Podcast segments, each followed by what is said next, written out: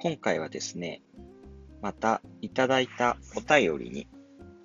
お返事していきたいと思います。では早速参ります。えー、ななこさんからお便りいただきました。ありがとうございます。読みます。いつも楽しく拝読、拝聴させていただいております。いきなりですが、中村さんに質問です。今年になってから週末に特にやることがないときは、稀に一人映画祭と題して週末にひたすら映画鑑賞をしています。だいたい週末だけで6から8本ぐらい見ています。自分のリストに入っている映画ではなかなか本数が足りないため、映画祭開催時にはインスタグラムで友人たちにおすすめ映画を募っています。このおすすめをいただくことで、おすすめしていただいたから見なくてはならないという妙な責任感が生まれ、普段自分の電波やアルゴリズムでは絶対に引っかからなかったり、ジャケ写やあらすじ、ジャンルに惹かジャンルに惹かれなくて敬遠していた映画を鑑賞せざるを得なくなり、新しい世界や価値観に出会うことができました。そこで中村さんにお伺いしたいのは、何かおすすめの映画ありますか？です。結構難しい質問だと思うのですが、おすすめポイントとともにお伺いしたいです。まだまだ残暑が続いておりますが、くれぐれもご自愛ください。というお手紙をいただお便りいただきました。ななこさんありがとうございます。すごいですね。一人映画祭で週末だけで6から8本って結構だ。1、2日間だとすると、1日3、4本見るってことですよね。すごいな。もうなんか、昔はそれがいい。いや、でもそんなには見てないですけどね。1日2本とか、まあ多くても3本とか見た時ありますけど、もう今体力的に1日1本、映画は1本ぐらいが限界かなっていうのが正直ありますけど、すごいなと思います。あとそのちょっとストイックな感じが面白いですね。そのお勧めしてもらったんだから見なきゃいけないという、まあ、ある意味そういう自分にプレッシャーをかけることで、普段見ないような映画まで見ると。強あるある種強制的に見る。で、その結果、普段自分が出会えなかったような映画に出会えるようになったということで、えー、いいですね。一人映画祭。ちょっと大変そうですけど楽しそうです。ではですね、ちょっとお答えしていきたいなと思って、ここにあの、お便りにもあったように結構難しい質問だと思うのですがっていうのがもう本当難しくて、これちょっと少し前にいただいてたお便りなんですけど、回答が遅くなったのも、実は難しいっていうのが結構あって、いやー、そう。何をお勧めするかっていう大問題もありますし、さらにお勧めしたものをうまく、うまくちゃんとお勧めできるかなみたいな いろんな不安があって、えー、ちょっと遅くなってしまったんですが、まあそんなに気負わずにいきたいと思います。で、最初にちょっとですね、その考える中でおすすめ映画をあの、思ったこととお断りしとかなきゃいけないことがあるなと思って、っていうのは、あの、僕結構映画自体は好き、あの小さい頃から好きで、母親が映画好きだったっていうのもあって、結構小さい頃から映画見てたんですね。で、なので、えー、いっぱい見て、人生っていう意味で言えばいっぱい見てきたんですけども、今回お勧めするにあたって、ちょっといろいろ考えたときに、あの、おすすめする、昔見た映画っていうのは、昔っていうのはもう、この2、3年より見た映画より前の映画は、あの、ちょっとおすすめするのは難しいなって思ったんですね。で、なんでかっていうと、えー、まあ一つには、僕ちょっと記憶力があまりにも弱い人間なので、あのー、おすすめするにはちょっともう一回見ないと、ストーリーとかは、あの、覚えていないっていうのも、あります。大きな問題として。ただ一番の要素は、あの、ななこさんは、あの、お話したことあるななこさんだと思うんですけど、あの、わかるんじゃないかなと思うんですけど、やっぱりこの、ここ数年、僕自身もすごくいろんなことを勉強する中で、あの、大きく結構こう、作品を見るときのポイントとか価値観みたいなものとか、違和感を持つポイントっていうのは変わってきているところがあります。それは、あの、まあ、一番大きなところではジェンダーの問題ですね。昔だったら気に、あの、気づけなかったような、そのもん、えー、例えば女性の描き方、男性の描き方、もしくはその関係性の描き方みたいなものとかに、やはり今を見るとちょっと受け入れられない。昔はすごくそんなことを気にせずに、あの、楽しく見ていたんだけれど、今見たらこの描き方は、あの、あの許せないというか、受け入れられないなっていうようなことが正直多々あるんですね。たまたまテレビでやっていた昔の映画とかドラマとかを見ていて、あのおそっか、こんな描かれ方してたんだ。ちょっともう今じゃありえないな、みたいなことっていうのが、やっぱり多々あるんですね。で、あのー、なので、その安易にも過去、その、そういう意識を持っていなかったというか、あのー、考えてみていなかった時代の作品を今、こう、もう一度再検証せずにお勧めするのは、ちょっとやめておきたいというのが今、正直の今、今僕が考えているところです。もう一度見返して、そういうとこも含めてお勧めできるっていうのであればいいんですけど、なので、ただ昔見てよかったなっていうだけでは、なかなかもうお勧めはできないなというふうに思っています。で、もちろん作品の強化っていうのは時代の常識が変わるだとか、歴史的な評価が後から変わるとか、いろんなことがあるので、その作品のそのかつかかつて評価されたことが、あの今どうそれをと考えるかっていうのはすごく文化史的とか、あと批評的に考えなければいけないところではあるんですけど、見てくださいって今単純に僕がお勧めするおすすめ映画ありますか？と言われたときに、なかなかもう、その、そういう難しい問題抜きにして、少なくとも今僕がお勧めしたいかと言われたときに、そういう映画を見てほしいとは思えないので、あのー、なので、今回は、その、ここ、今年と去年見た映画の中から、お勧めしたい、お勧めする映画を選ぼうというふうに決めました。去年と今年僕が見た映画の中から選ぼうというふうに決めて、まあ大体月になんか、あの、一応カウントしてるんですけど、名前あげ、リスト化してるんですけど、大体月に2本とかぐらいのペースで見ているようですね。あの、映画自体は。で、まあ、去年、一昨年、あ、今年と去年で言えば、もうコロナ禍なので、映画館で見たのはすごく少なくって、まあ、ほとんどが、えー、自宅で、配信で見た。で、特に、えー、僕はネットフリックスが一番主に見るので、アマゾンプライムで、えー、でも見る、見たりとか、その、えー、他のとこでも購入してみたりすることあるんですけども、ネットフリックスオリジナルも結構見ていると。で、えー、ななこさんはネットフリックスを見ているという前提で、えー、ネットフリックスからも選んでいます。で、えー、3本今回はおすすめ映画をご紹介したいと思います。今、あの話したような背景を踏まえた上で、えー、去年と今年見た映画の中から3本おすすめ映画を紹介しようと思います。そういえばですね、その、今、映画紹介するって言って、今月に2本ぐらい見てるって言ったんですけど、あの、僕ネットフリックスはめっちゃ見てるんですけど、映画を実はそんなに見てないですね。月に2本ぐらいしか見てないので、あの、映像作品、映像コンテンツを見る中で映画の割合っていうのが結構少ないです。ここ数年は特に。でなんでかっていうと、僕結構ドラマが好きだっていうことに、ここ数年で気づいてしまって、ドラマの方を積極的に見ているんですね。ネットフリックスにしても、あの、地上波にしても。で、あのー、そう、なんでドラマが好きかみたいな話をここでしだすとちょっと長くなるので、割愛しますけど、あのー、実はドラマの方がお勧めしたいのがいろいろあって なので、あの、映画は実はそんなに見ていないということをもう言っとかなきゃいけないなと今お勧めする前に思いました。なので、ちょっとそんなに見てない映画の中からお勧めしているということをごご了承ください。では、いきますね。1本目がですね、これは、あの、ネットフリックスオリジナルではないのですが、えー、ブリグズビー・ベアという映画をお勧めしたいと思います。これは2018年のアメリカの映画ですかね。で、僕はこれ去年見たんですけれども、あのちょっとあらすじを、ホームページになるのかな？からの、えー、あらすじ紹介を読みたいと思います。ストーリーってとこですね。えー、外界から遮断された小さなシェルターで、両親と3人だけで暮らす青年ジェームス。テレビ番組ブリブリグズビー・ベアがたった一人の友達であり生きがいだった。25歳の時、突然現れた警察がジェームスを連れ去り、両親は逮捕されてしまう。あなたが一緒に住んでいた男女は25年 ,25 年前にあなたを誘拐したのです。突如、外の世界で本当の家族と共に暮らすことになったジェームス。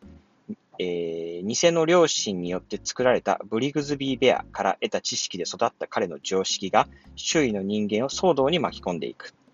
っていうふうにストーリーは、あらすじは紹介されています。えー、これがですね、あの、見られた方もいるかもしれないんですが、とても印象に残っている映画で、とても不思議な世界観なんですよね。とっても怖い、あの、今、あらすじも紹介され、しましたけど、あの、生まれてすぐに誘拐された少年が、まあ、青年、今25歳になってるわけですけど、もう25年間シェルターの中で生きている。でも自分が誘拐されたなんて知らずなくて、えー、優しい両親のもとで楽し、あの、楽しいブリグズビーベアという大好きなテレビ番組を見ながら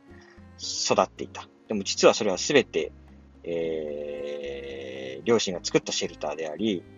あの実はですね、まあ、これぐらいはネタバレにならず言ってもいいかなと思うんです。あ、書いてあったね。書いてあった。えっと、そのブリグズビーベアっていうその彼がずっと見て楽しんでいた映画っていうのは、あの、テレビ番組っていうのは、あの、その両親が作って、その子供に見せていた、主人公に見せていたものなんですね。だから、あの、実際には外の世界で作られたものには一切彼は触れていないというようなこと。だから、すごくとても怖い話ですよね。とても怖いし、なんだろう、現実の事件とも重ね合わせて考えてしまう部分もあるあの映画でありながら、ただ一方でとても心の温まる話でもある。で、しかも、あのー、特徴的なのが青春映画でもあるっていうところだなと思うんですね。これ、えー、ネタバレしない範囲で、えー、もうちょっとだけここに書いてなかったことも言うと、この、実は外の世界に出て、あの、ある程度は馴染むんですけど、やっぱりその、馴染めない部分も主人公はあり、そのブリグズビーベアというものが大好きだったので、その続きが見たいとなると。だけど、その警察から、実はそのブリグズビーベアっていうのは、その偽の両親が作った、本当にはそん、まあ、外のテレビには存在しないものなんだと。だから彼らはもう逮捕されたので、新新しいブリグズビーベアはもうないんだというふうに知らされた彼は、まあ、あの、ショックは受けるんですけれども、あの、だったらもう自分で作る。映画を作ると。ブリグズビー・ベアの続きは自分で映画にするんだというふうに思い立つんですね。でそれで、えー、外の世界でできた家族や仲間たちと一緒に、あの、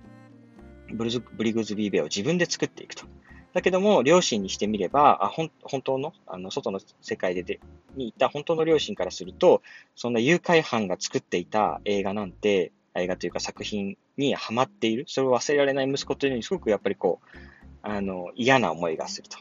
で、まあそういう葛藤はありながらでも、でも、その主人公ジェームスにとってみると、とてもそのウェリグズビー・ベアが、あの、素晴らしい作品でであり、それ、それなしではもう自分は形成されていないというような世界において、その映画を自分で作っていく中で、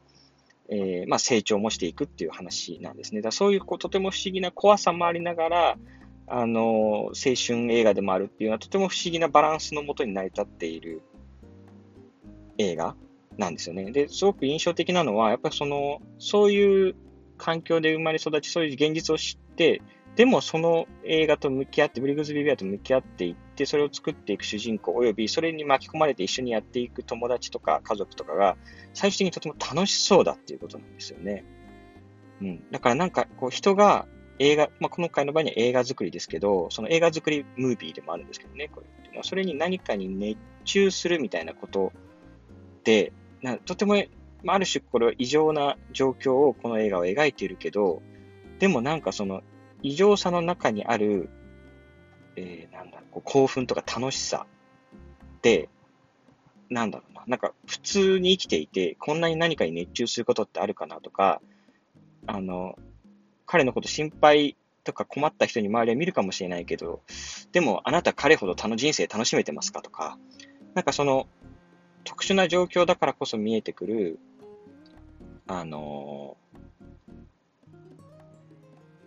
本当の楽しさとか、本当の成長とか、なんかそういう本当の、家族とはとか、なんかそういうことをとても思わせられる良い映画だと思います。ぜひ見てみてください。1本目、ブリグズビーベアでした。続いて、2つ目の作品なんですけど、えー、こちらはですね、Netflix で配信されているドキュメンタリー映画、ドキュメンタリー映画なんですが、Behind the Curve 地球平面説というドキュメンタリー映画をお勧めしたいというふうに思います。これ前な何かのエッセイでもちょっとあの軽くリンクを貼ったりしていた、参照として貼ってたのがあって、えー、僕にとっては結構印象に残っているドキュメンタリーなんですけど、これも2018年の映画ですね。あの、ネットリックスのページってあんまりこう、あらすじをしっかり書かないので、えー、短いんですけど、一応読みますね。えー、地球は平らであるという説がある。科学者や周りからどれだけ否定されようと、この地球平面説を主張し、支持者を世界中に拡大し続けるコミュニティを追う。というふうにあの紹介されています。本当にざっくり言うと、その通りなんですね。あの、実際に存在する、えー、フラットアース理論、地球平面説というのがあって、それを熱心に信じてですね、えー、啓蒙活動、それを広げる活動をしている人々を、あの、まあ、一人主人、主に描かれる方がいるんですが、を中心に様々な、えー、人々の様子、もしくは、えー、あとはそれについて指揮者のコメントです、心理学者であるとか、えー、物理学者なりの考えとかもインタビューをして、それも織り交ぜながら描いているということなんですね。で、えー、これがですね、本当に今の時代にたくさん見られてほしい映画だなというふうに思うんですね。というのも、あの本当に今様々な形で、なんていうんですかね、こう、自分と全く考えの違う人の意見っていうものっていうものが、ネット上を中心に溢れていますよね。で、あの、特に陰謀論的なもので言えば、えー、トランプ大統領の支持者、一部の支持者の中に見られたこの Q アノンであるとか、あの、様々なこう陰謀論っていうのがあると。で、この地球平面説が一科学、まあ、えっ、と、エセ科学的というか、実際の今の科学では地球は、えー、球体なので、あの、王道とは外れた、まあ、あの、いわゆる否定されている理論だという点もあるんですけど、この地球平面説を唱える人たちって、まあ、いろんなパターンがあるんですけど、いくつかのパターンが紹介されますけど、結構その、ええー、多くの人々がこの平面説を、地球平面説を語る人の多くの人が言うのは、この地球が球体であるというのは陰謀であると。あの政府なりとか科学者、科学界とかの人々により陰謀で、本当はそういう人たちは地球は平面だって知っていると。だけどそれを人々に隠して、あの、嘘を信じ込ませているんだ。で、そういう考え方が裏にあると、ただ平面だっていうだけじゃなくて、そういう陰謀が隠されているんだっていうのがあるので、まあ、陰謀論の一種でもあるわけですね。その、えーえー、エセ科学的、今現状の科学で否定されているものであるというプラスで、さらに陰謀がその裏にあるんだという意味で陰謀論でもあるわけなんですけど、なので、そういうこう、えー、陰謀論にはまってしまう、陰謀論を信じている人々とかっていうものの、あの、心情とかリアリティとか、それとどうやって向き合っていけばいいのかっていうことを考える上で、とてもいい映画じゃないかなと思っています。で、僕のポイントと、僕がお勧めする、お勧めする、僕が思ったポイントとしては、実はですね、一個前に紹介したブリグズビー・ベア、これもまあ、ある種、通常の世界とは違う、えー、世界で生きる、生かされてしまった主人公が、世界、えー、現実の世界に出た時にっていう話であって、それとちょっと似通うんですけど、すごく印象的だったのは、その、ブリグズビビアと一緒で、あの、このビハイ、地球平面説を信じているコミュニティの人々が、みんなすごく楽しそうなんです。生き生きしてるんですよ。これが、あのー、さっき映画作りをしていた人々が楽しそうだって言ってるのと、あのー、ちょっと共通するなと思ったんですけど、あのー、すごく楽しそうなんですね。で、あの、まもちろん作品の中でもいろんな専門家とかが出て、いろんな解説を加えてるんですけども、あの、やっぱり、えー、なんて楽しそうなのかなっていうところですよね。それは多分、あのー、なんだろう、普段、例えばこう、専門知、その複雑な科学、サイエンスの難しい理論とかは、まあ、多くの人が本当に理解するのは難しいですよね。すごく勉強して、あの、長いこと勉強して、数学も理解して、物理学理解して、やっとその自然現象っていうのを、ある意味自分で、あ、理解したなと思えるわけですけども、でもそれにはものすごく壁があって、ほとんどの人が本当の意味でそれを理解するのは難しい。で、さらにそういう学問の世界だったりとか、あとそういう政治の世界、えー、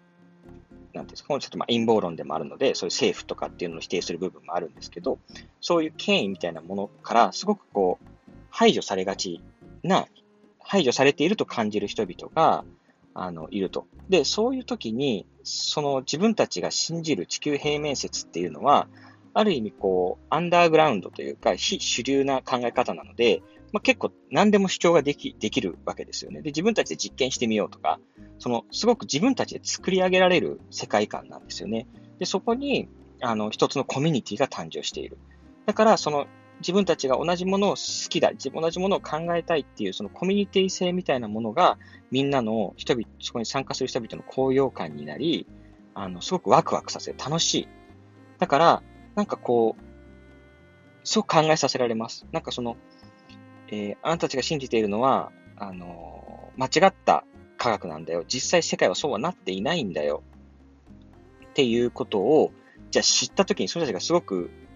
あのー落胆してがっかりする世界と、その間違ったものを信じてるけどすごく楽しい世界と、どっちがいいんだとか、で、もちろんその陰謀論が、あの、最終的に誰かを暴力で及ぼすようなことになってはいけないわけですけど、じゃあ、その半分もしかしたら嘘かもしれないなと思いながら信じてみんなでワイワイやってることって、あの、人々をある意味救ってる世界観でもあると。じゃあそこをどうやって、あの、そう、それを信じない人々とか、まあ、実際にいろいろ証明されて、科学的に証明されているものを信じる人々と、どういうふうに折り合いをつけて社会が包摂していくのか、みたいなことっていうのをすごく考えさせられる。だからその、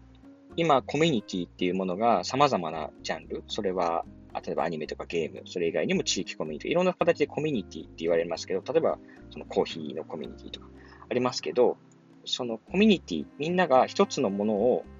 に価値を置いて楽しむコミュニティとかっていうものの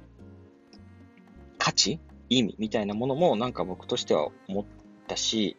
その、プラスその陰謀論っていうものにどのように人がハマっていくのかっていうこともすごくリアルに描き出そうとしているなと。で、あの最近だとそのワクチン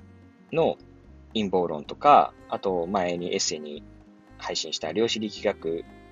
スピリチュアルとか、その反科学的、非科学的な言説とどう向き合っていくのかっていうヒントにもなるし、あの、うん、そうですね。えー、あとはそういう、うん、と向き合っていく中で、あの、この映画の中で後半でですね、あの、心理学者が、とか物理学者が言っていることがあるんですけど、まあ、心理学者の方が言っていたのは、その彼らを排除するのではなくて、その、で、論争を繰り広げて勝ち負けをつけるのではなくて、その、一緒に探求しようと。あなたたちが今求めている地球は平面なのか球体なのか、そういうどっちなのかっていう真実を、真理を、あの、戦わせる、あの、排除し合うのではなくて、一緒に探求しようと。一緒に見つけましょうって言った方が、論争することよりも進歩があると心理学者は言っていたり。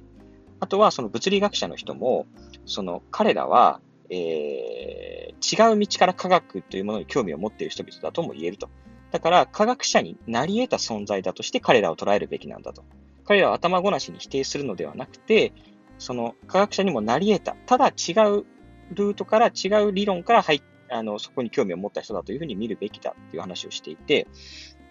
あの、つまりこう、戦う、排除するのではなくて、えー、最終的なゴールは一緒というか、世界がどういうものか知りたいという思いは一緒だというふうに考えていこうというようなところも、すごく他の陰謀論的なものとか、反エセ科学的なものとも通じる考え方で、うん、今後これからもっと大切になるんじゃないかなと。この物理学者の人もの話にも通じますけど、その科学、サイエンスっていうのは、こう、やっぱ常識を疑うってことがすごく大事なわけですね。今ある理論がもしかしたら間違ってるんじゃないかと思って、あの、いろいろな実験を繰り返し、反論、反証を見つけ、反例を見つけ、じゃあ、じゃあなぜそれが生まれるのかって言って新しい理論ができていくっていう部分もあるわけですよね。そういう意味だと、科学の常識を疑っているって意味では、彼らはある意味正しい姿勢をとっているとも言えると。ただそこの手法とかに、いわゆる正当な科学の手続きを踏んでいないというだけなので、なので、もちろんその、えー、正さなければならない部分あるにせよ、頭ごなしに否定するべきではないという部分において、すごくいろいろ考えさせられる映画だったなというふうに思います。で、あと、最初にも言ったんですけど、このブリグズビー・ベア、一つ目に紹介したブリグズビー・ベアと、このビハインド・ザ・カーブ、地球平面説っていう映画が、その、僕の中ではすごく今回初めて気がついたんですね。繋がってるっていうことに。その、えー、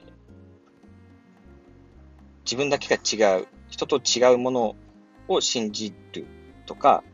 でもそれがすごく楽しいことである。で、みんなでそれを追求することが楽しいとか、なんかそういうふうにすごく共通した部分があるっていうのは今回おすすめ映画をこう2つ、この2つをご紹介しようと思った時に繋がっていることに気づけたというのも、あの僕の中では発見でした。では最後、3つ目なんですけど、これは Netflix オリジナルの映画で、えー、リム・オブ・ザ・ワールドっていう、えー、映画があります。リム・オブ・ザ・ワールド。これは2019年の、えー、映画なんですけど、これもネットフリックスなので、ちょっと短いですけど、解説を、解説とか説明文を読むと、えエイリアンに襲われ、キャンプ場に足止めされた4人の子供たち。出会ったばかりで互いのこともよく知らないけれど、こうなったら地球を、力を合わせて地球を救うしかないという映画です。これはですね、上の2つに比べると、もうなんか、すごく単単純に楽しめる映画で、あの、最近見た映画の中ではもうすごくこう、頭を空っぽにしてというか、ただただ楽しめた映画だったので、あの、一つこれも紹介したいなと思ったんですけど、えー、なんていうか、世界観としてはですね、えー、グーニーズとか昔の E.T. とか、まあ、最近だとあの、ネットフリックスの大ヒットシリーズ、ストレンジャーシングスとか、ああいう感じのどこか懐かしい感じがする、あの、えー、子供たちの SF 冒険活劇っていう感じなんですよね。で、その、なんか、僕が好きなのは、なんかネット上の評価見てると低く言ってる人もいるんですけど、あの、そう、B 級だって言ってこう批判してる人もいるんですけど、その B 級感が僕にとってみるとね、すごくたまらなく楽しかったんですよね。実際すごく B 級感あるんですよ。なんだその、ストーリーとかも、なんか、普通そこで、まあ子供たちが冒険するんですけど、その出てくる大人たちが、いやいや、大人だったら普通そこでそんなことしないでしょとか、あのあとは、こう、あの、なんで、そのエイリアンいっぱいいるのに、その一体だけずっとこう、少年たちと戦うのとか、まあ、いろいろ突っ込みどころあるんですけど、その B 級感がいいなっていう感じです。なんかざっくり、あの、ストーリーとしては、その、キャンプしてたサマーキャンプみたいなとこで、いろんな子供たちが集まってきてて、そこで初めて知り合った4人がいるんですけど、まあ、そのキャンプ場にエイリアンが、まあ、なぜかいっぱいガーッと襲来してきて、で、その時に宇宙船の一人から、あ、あの、ある科学者が、えー、宇宙船から出てきて、まあ、その宇宙船っていうのはその人間が作った宇宙船なんですけど、それが墜落して、で、そこから出てきた科学者が、この鍵をちょっと遠く離れたところにある研究所の何々博士にこのデータを渡してほしいってたまたまそこに居合わせた子供たちに渡すと。で、その子供たちがそれをちょっと遠く離れた研究所のその、えー、博士に届けるまでの冒険を描いてるんですけど、あの、もうその、いろんな突っ込みどころ、その B 級感、どっかで見たことある感とか、もうそれも含めて楽しいし、まあ、とにかくその出てくる4人の子供たちがみんな可愛いんですね。もう、応援したくなる子供たちというか。で、その、えー、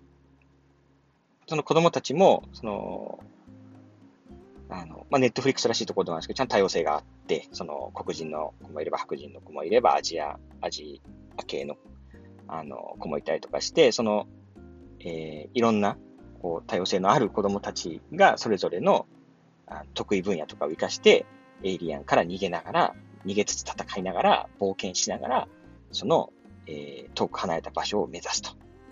いう、もうただ単純にワクワクドキドキ楽しみたいっていう時には、おすすめです。なんか僕なんかも結構、ちょっと難しい考え、もの、社会について考える映画、特にドキュメンタリーとか見たい気分の時もあれば、もうなんかとにかくなんかワイワイ楽しみたいわ、あの、冒険もの見たいわっていう時もあって、で、その時にこれ1個選んだんですけど、すごく僕の中では心がワクワク楽しめた、ストレス発散にもなった映画なので、おすすめです。しかもこれ、あのまあ、子供を見れるっていう、ティーン向けっていうとこもあると思うんですけど、1時間39分で短めなんでサクッと見れると。だから、あの、一人映画祭の時には、1本入れるには、すごいちょうどいいんじゃないかなと思っている作品でございます。以上の3つですね。ブリグズビーベア、ビハインドザカーブ地球平面説、リムオブザワールド、この3本を公開、今回紹介させてもらったんですが、ななこさんいかがでしょうか？見たことある映画があるかな？もしかしたらでもそれだけ見てたら見てるかもしれないですね。全部見てたらどうしよう。全部見てたら教えてください。また他のやつ 紹介しますあのー、そう、他の見てないのに当たるまで紹介し続けるみたいなのもありかもしれないですね。で、あの、一応作品のオフィシャルっぽい感じのリンクを、えー、その、下に貼っときますので、そちらからチェックしてみていただけます。えー、では今回はおすすめ映画3本をお便りに答える形で紹介しました。えー、こんな感じでお便り回答もしてますので、お便りどしどしお寄せください。お便りの送り方も下に書いておきましたので、えー、ぜひお待ちしております。軽い話でも重たい話でも大丈夫です。では、聞いてくださってありがとうございました。また次回ありがとうございます。